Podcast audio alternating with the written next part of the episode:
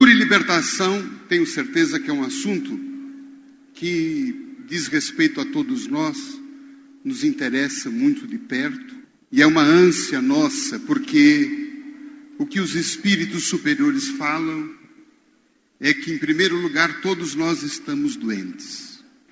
Segundo a Organização Mundial da Saúde, aquela pessoa que tem saúde, que são as 1.500 que não levantaram a mão, elas têm três coisas. Gente, é de admirar, elas têm as três. A primeira coisa, primeiro requisito, completo bem-estar físico. Completo bem-estar físico. Acordar pela manhã sem nenhuma dor, sem nenhum problema articular. Levantar da cama sem o auxílio de um guindaste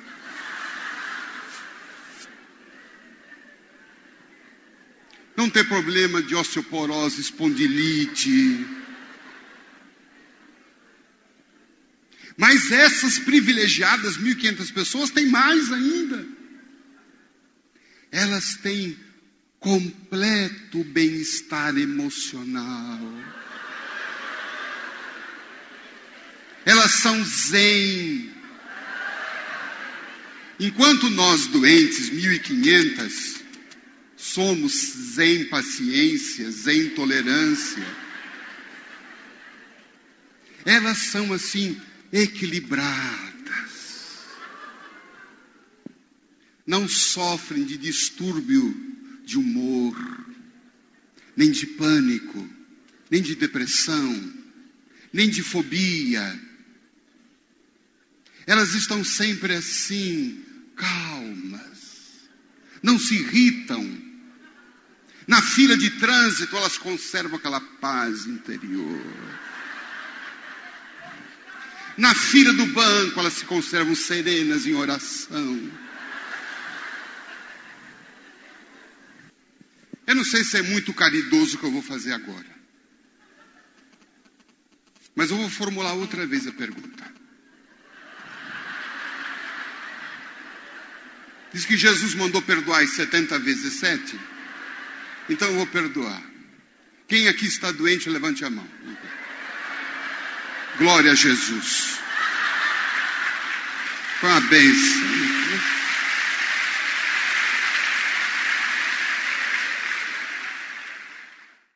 O primeiro passo para a cura é a gente se perceber doente. E eu nem falei do terceiro requisito ainda, para não ser muito cruel. Mas eu vou falar. Porque, segundo a Organização Mundial da Saúde, não basta ter completo bem-estar físico, completo bem-estar emocional, é também preciso completo bem-estar social. Ou seja, eu viver bem com meu semelhante, viver bem em sociedade, não ter conflitos no lar, viver bem com a minha sogra, com o meu vizinho, não ser maledicente, fofoqueiro, respeitar o meio ambiente, viver em paz com os animais, não poluir a atmosfera, não jogar papel no lixo, na rua. Uma estatística em São Paulo, que li semana passada, um em cada quatro paulistanos joga lixo fora do lixo. Percebe como nós estamos? O conceito de doença é muito mais amplo do que nós pensamos. Nesse sentido, por exemplo, perguntaram ao Dalai Lama sobre a poluição das cidades, dos rios. E ele disse o seguinte: que esta poluição que se vê nos mares e nos rios, ela é uma representação da poluição mental dos seus habitantes. E aí veja que privilégio que nós que moramos em São Paulo, viver aqui ao lado do Tietê, tão poluído, mostrando então a nossa poluição dos pensamentos. De tal forma que quando nós falamos em cura e libertação, nós estamos falando desta cura no seu nível mais amplo. não apenas a cura dos sintomas físicos, que são, na verdade, sob o ponto de vista espiritual, uma consequência da nossa doença emocional, da nossa doença mental e, por que não dizer, também da nossa doença espiritual. Sendo que o corpo é apenas a etapa final, a consequência, é o estágio final da doença. Ninguém vai dormir feliz e acorda com uma depressão. Ninguém vai dormir bem e acorda com câncer. São processos que se principiam no íntimo de nós mesmos. Daí porque então a proposta espírita é uma proposta de cura integral. Não basta procurarmos apenas a casa espírita, um tratamento espiritual, um auxílio de um passe, de uma cirurgia. Se nós não nos cirurgiarmos a nós mesmos, Quantas coisas aqui dentro que nós precisamos mexer. E aí então entra o sentido da palavra libertação. Toda doença é uma prisão, seja ela física, emocional ou espiritual. Nós estamos presos a alguma coisa. Alguma coisa que está nos desequilibrando. Estamos presos talvez a uma ideia pessimista, negativa, egocêntrica. Estamos presos a um sentimento de mágoa, de raiva, de culpa, de ódio. E é essa prisão que o Cristo veio nos libertar. E nós podemos dizer: não há cura real sem Jesus. Não há cura real sem Evangelho. Não há Espiritismo verdadeiro sem reforma íntima de nós mesmos. Porque o resto é terapia de superfície. Nós vamos à casa espírita e tomamos aquele passe. Nos sentimos quase que levitando. Saímos do centro nas nuvens. Vocês viram aquelas nuvenzinhas que estavam atrás do Alan aqui quando ele cantou? Né? A gente sai do centro com elas. Ah, eu fui no centro, saí levitando.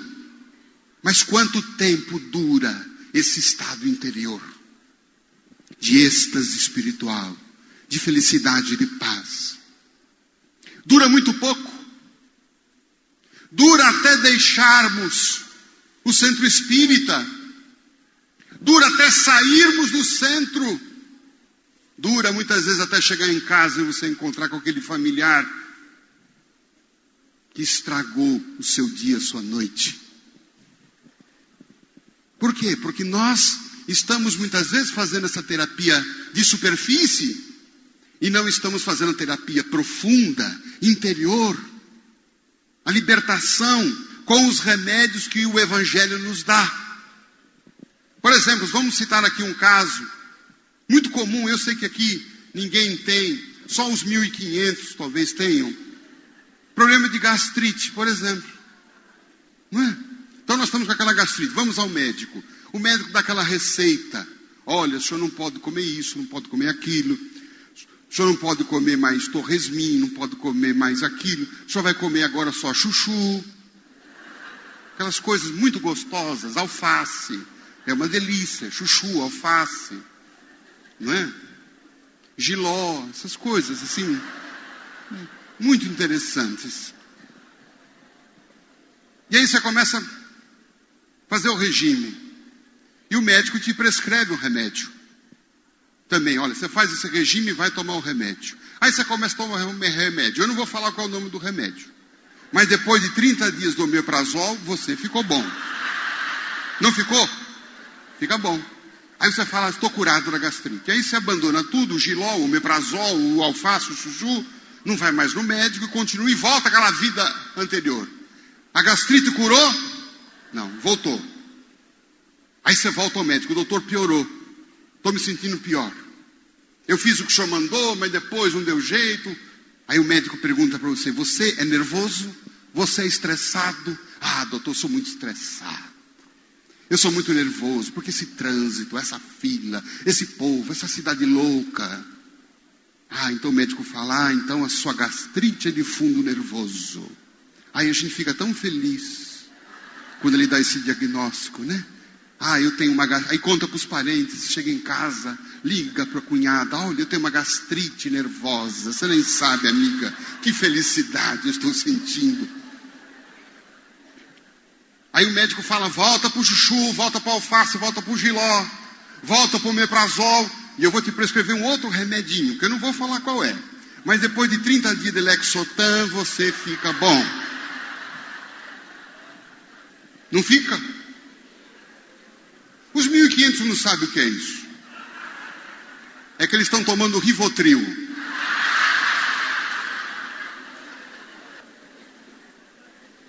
Aí, então, você fica zen. Toma o Lexotan, você fica tantã.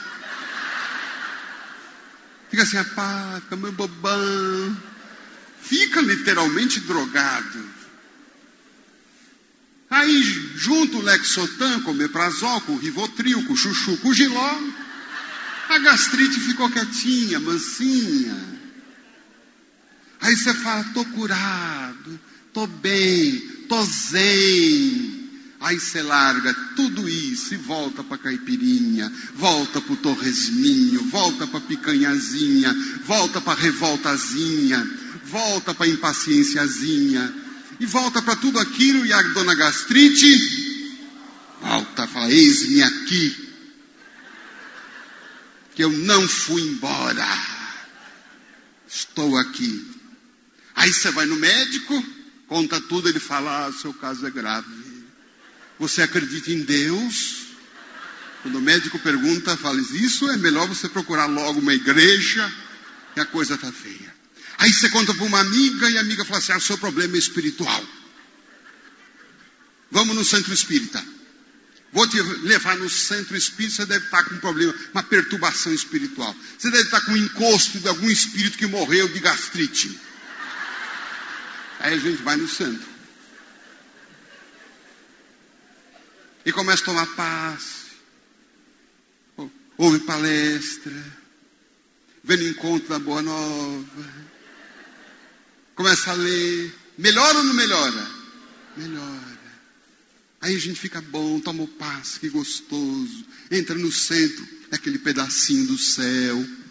Ai, que bom. Aí depois de dois meses você fala, é isso mesmo, eu estava com encosto. E agora que desencostou, eu vou embora também, nunca mais volto aqui. Aí vai embora, e a gastrite Eis-me aqui outra vez. E aí nós perguntamos: essa pessoa procurou cura? Não. Porque ela não tratou, ela não fez a libertação. Libertação do que? Libertação do que a levou ao estado da doença da gastrite. Porque tenho dito muitas vezes, brincando nas, nas palestras, meus irmãos, vocês já viram alguma gastrite nervosa? Já viram alguma gastrite nervosa andando na viaduta, saltando para baixo para cima, correndo que nem uma louca? Vocês já viram? Eu nunca vi. Então quem que é a nervosa? É a gastrite? Quem é? Vocês 1500. Porque os outros não. Ah, não, eles eram, agora eles estão doentes também. Então, tratar a gastrite nervosa, na verdade, não existe gastrite nervosa. Existe o dono da gastrite que é nervoso. Então é esse que precisa tomar. Claro que precisa do omeprazol, se precisar toma o Lexotan, se precisar tomar passe. Mas isso são terapias de superfície. A terapia profunda está lá no Evangelho. Tratar o nervoso, tratar o irritado, o impaciente, o briguento. A mesma coisa com os problemas do coração, que são as doenças que mais matam no mundo. coração. O infarto, por exemplo, nós comentamos isso no livro Cura e Libertação. Quem aqui já teve infarto, levante a mão. Poucos, os outros morreram todos. E eu estou vendo que é mais homem, né? Mais homem. Aliás, é uma tese que eu tenho desenvolvido isso. Eu tenho percebido o seguinte: você vai nesses hotéis de passeio, de veraneio, você vê aqueles casais já um pouco mais com idade avançada. Você veja que coisa interessante. Os homens, as mulheres todas assim, as senhoras esticadinhas, andando eretas, firmes, bem arrumadinhas. E os maridos, tudo se arrastando, com sonda, com bengala, com fralda geriátrica. E o que é pior, sabe o que eu tenho percebido? As mulheres viúvas. Há mais viúvas do que viúvos. Classe. Vamos prestar atenção nisso. Porque você já pensou o desespero? A gente lá no umbral. E vendo a mulher aqui. Você não quis aproveitar, você foi econômico, você gastou pão duro. Não quis viajar com a mulher, não quis passear com ela, não quis levá-la para jantar, não deixou ela ir no centro, não deixou ela ir no encontro de amigos da Boa Nova. Aí você desencarna, deixa o dinheiro na poupança.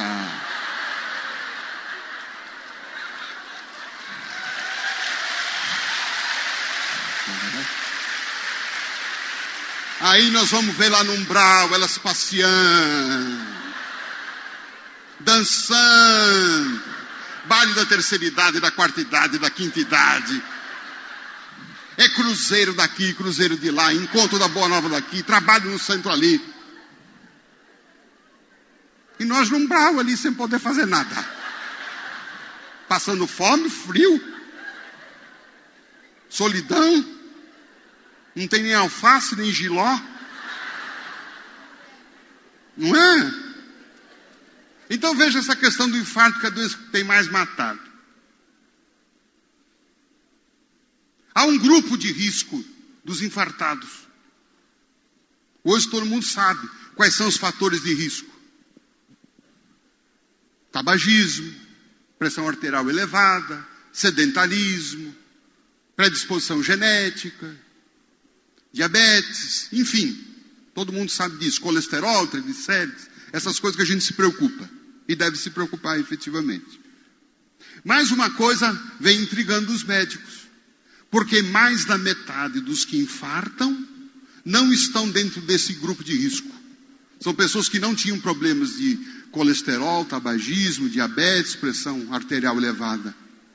E então foram estudar encomendaram pesquisas para estudar o perfil psicológico dos infartados, para saber se eles tinham alguma coisa em comum. E descobriram. Geralmente os infartados são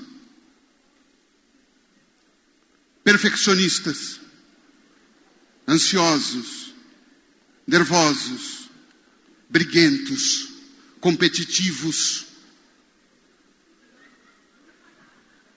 impacientes e zangados.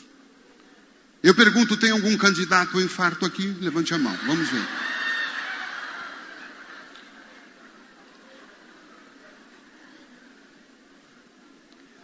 Os homens nem levantaram a mão agora. Qual é a libertação disso? Vamos lá no Evangelho. Lá no Sermão da Montanha. Felizes os mansos, felizes os humildes, felizes os misericordiosos. Perdoai setenta vezes sete. Quem quiser ser o maior de todos, que seja o servo de todos. Vejam como as medicações de Jesus são remédios que nos curam efetivamente. Eu já devo ter contado aqui quantas vezes no trânsito nós nos matamos, que nós ficamos preocupados com as grandes discussões, as grandes brigas, mas Chico Xavier sempre nos alertava para os pequenos suicidiozinhos que nós cometemos todos os dias. Isso nos mata, porque é um pequeno suicidiozinho aqui, um pequeno suicidiozinho acolá, uma briguinha em casa, né? Porque a comida não saiu na hora certa, porque o almoço não foi posto na hora que você imaginou, porque a comida ficou um pouco mais salgada do que você queria, porque a esposa não fez o prato que você desejou, porque, enfim, o jornal não foi colocado no ângulo de 333 graus latitude norte que você gostava, porque a empregada não passou, porque a empregada não veio, porque o filho não chegou, por... enfim, porque a toalha foi jogada embaixo da cama, porque a cunhada não devolveu a sua tapauer.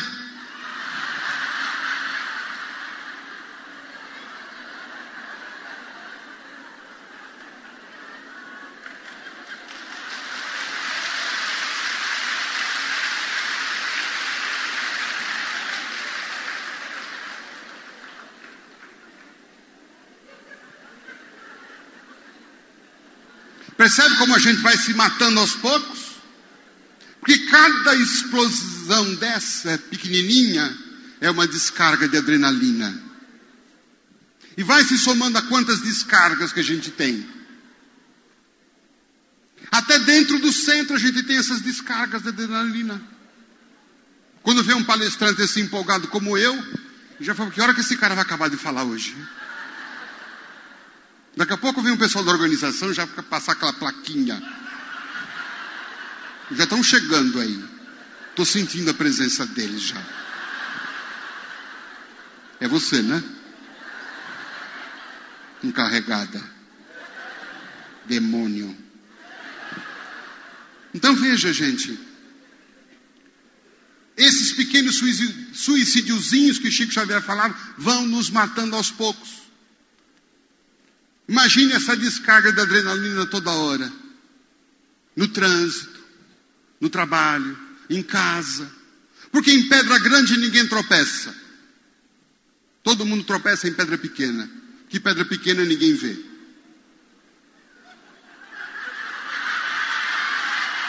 Ela, gente, ela.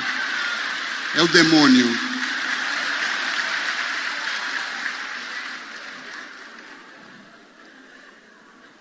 Eu já tive uma descarga agora.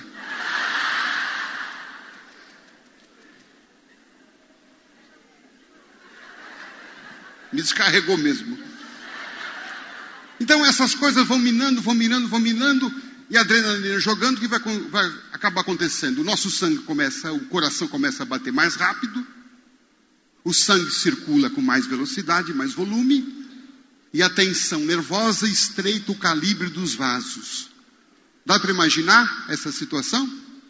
Mais sangue correndo, mais volume correndo no sangue, nas artérias, e as artérias mais o que? Fechadas. Então a possibilidade de ter um rompimento dessas artérias é muito grande. Daí então o que se explica os AVCs. E quando se encontra uma picanhazinha, um torresminho nessas artérias, também a coisa se multiplica. Agora, se a gente consegue usar as medicações do Evangelho, se liberta isso é salvar, isso é autoestima, é gostar de si mesmo. Por que é que eu vou me matar por conta de um congestionamento? E eu já me peguei nessa situação. Já devo ter narrado, alguém já escutou eu contar essa história, mas eu vou contar no Resisto para ver se eu me educo. Eu estava parado no trânsito ali, congestionamento monstruoso, atrasado. Aí pelo acostamento o motorista, assim, muito brilhante, resolveu passar na frente de todo mundo. E foi indo. E foi. E eu olhei para ele e falei, meu Deus do céu, esse irmão, ele pensa que a gente é um idiota. E ele foi, pelo acostamento. Foi levando toda a minha vibração. Quando chegou a minha vez, Chegou a hora dele de ter que voltar para a pista. E o destino quis que a gente se encontrasse. E aí, quando ele foi entrar, era minha vez de passar.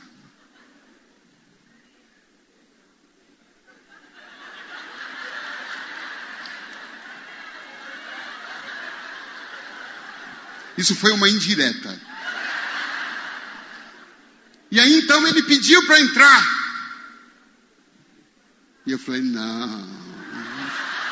Em nome de Jesus, você fique onde você está. E não deixei ele passar. E fui.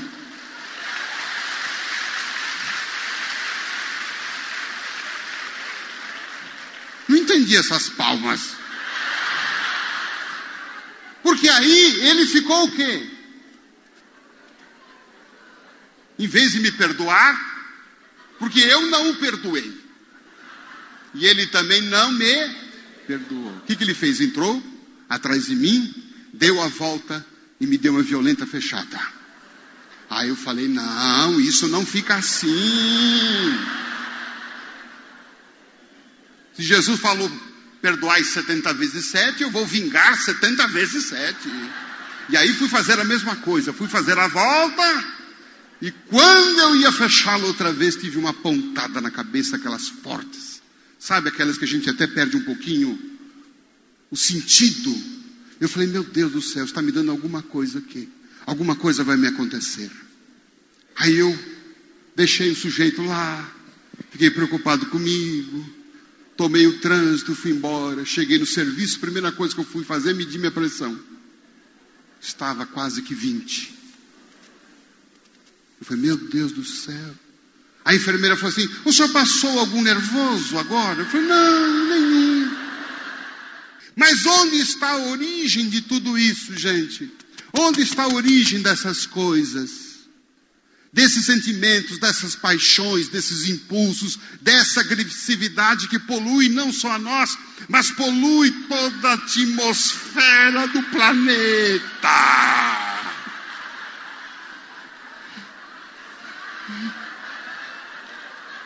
Que vem aquela raiva, de onde vem essa raiva? A gente tem obsessor desencarnado e obsessor encarnado. Ele sabe o nosso ponto fraco. E vão mexendo com a gente. Toda essa agressividade nossa, individual, que se soma à agressividade geral coletiva, faz o psiquismo do planeta. E aí então paira no ar aquela onda de raiva, de violência, dando surgimento às erupções, aos vulcões que estavam adormecidos e que inesperadamente voltam a ter movimento, são movimentos frutos dos nossos vulcões interiores que explodem a toda hora. Aqueles erupções. Então, quando nós falamos em transição, nós precisamos pensar na nossa transição, sair do homem velho, do homem instintivo, para o homem que tem o sentimento dominando o instinto. Porque no mais das vezes os instintos ainda nos dominam. Chico Xavier alerta que a nossa missão maior não é ser ainda anjo, mas é desenvolver a nossa humanidade porque nós somos recém-egressos do mundo animal. Tem muita gente preocupada em formar asas, mas a nossa maior preocupação seria cortar caudas.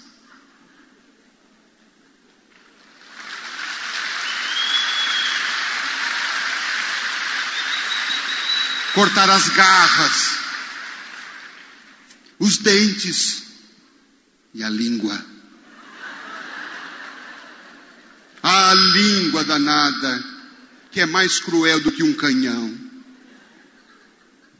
que pode matar, que pode devastar. E tudo isso é fruto, na raiz de tudo, como está em o livro dos Espíritos, está a nossa, o nosso orgulho e a nossa vaidade. o orgulho e a vaidade, o egocentrismo, o egoísmo, onde nós só vemos nós na vida, não vemos mais a ninguém. Daí porque o surgimento de tantas e tantas doenças. Porque o homem vive em si mesmado em si mesmo. Para atender os seus interesses, ele passa por cima do outro, ele mata o outro, ele aniquila o outro, esquecendo que quando ele mata o outro, está matando a si mesmo. Quando ele não pensa com amor, ele fere a si mesmo. Quando ele agride, ele se autoagride. Quando ele envenena os outros com a calúnia, ele se envenena. Ele se mata, se morre. Nós vemos, por exemplo, agora, recentemente, as declarações daquele ator, Reinaldo Giannichini, que se curou de um câncer.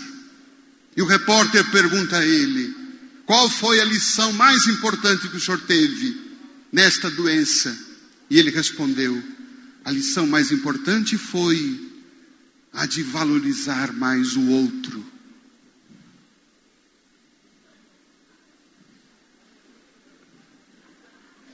Ter mais compaixão do outro. A minha maior lição é olhar o outro, ver o outro, ouvir o outro. Pensem comigo, meus irmãos, se ele está dizendo isto, que o câncer trouxe a ele a lição de perceber, de notar, de ouvir e falar, de enxergar, de valorizar, de respeitar o outro. Qual era a maior doença dele? Qual era, de fato, a maior doença dele? Era o egoísmo. E veja como que a vida trata ele de egoísmo. Deu-lhe um câncer, cuja célula, na sua origem, é uma célula egoísta.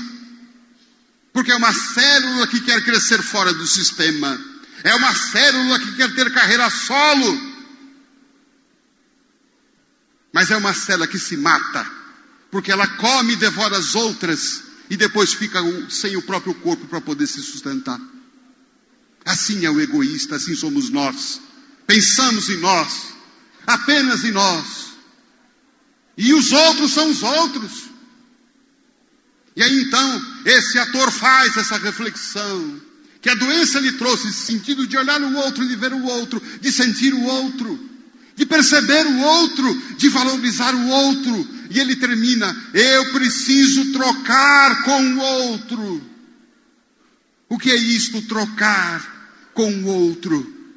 Trocar sentimentos, trocar as coisas boas Nada mais é do que o fora da caridade, não há salvação. É trocar. O ato da caridade é trocar. Eu lhe dou algo e recebo o teu sorriso. Muito diferente de que quando eu lhe acuso, eu recebo a sua revolta, a sua acusação, a sua indiferença, o seu ódio, que nos agride, nos fere e nos adoece. Na caridade nós despertamos em nós o melhor, despertamos no outro o melhor, e esse melhor nos envolve e nos engrandece, e faz consequentemente curar não só a nós, mas curar toda a terra, porque a terra está doente porque nós somos doentes. Quando nós nos curamos, a terra se cura. Quando nós nos regeneramos, a terra se regenera. Quando nós evoluímos, a terra cresce. Então que nós não precisemos desta mensagem, da doença, que nós não precisamos passar por esses testemunhos, porque já sabemos o caminho que temos que seguir.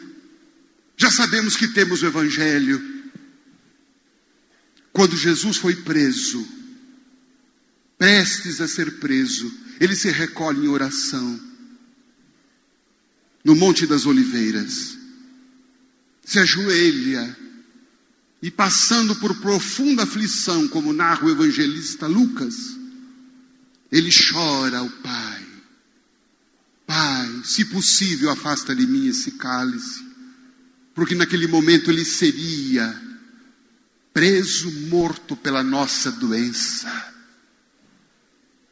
Mas ele diz a Deus: se for da sua, sua vontade, que eu cumpra os teus desígnios. Mas a aflição dele é tamanha que narra o Evangelho que ele suava sangue. O sangue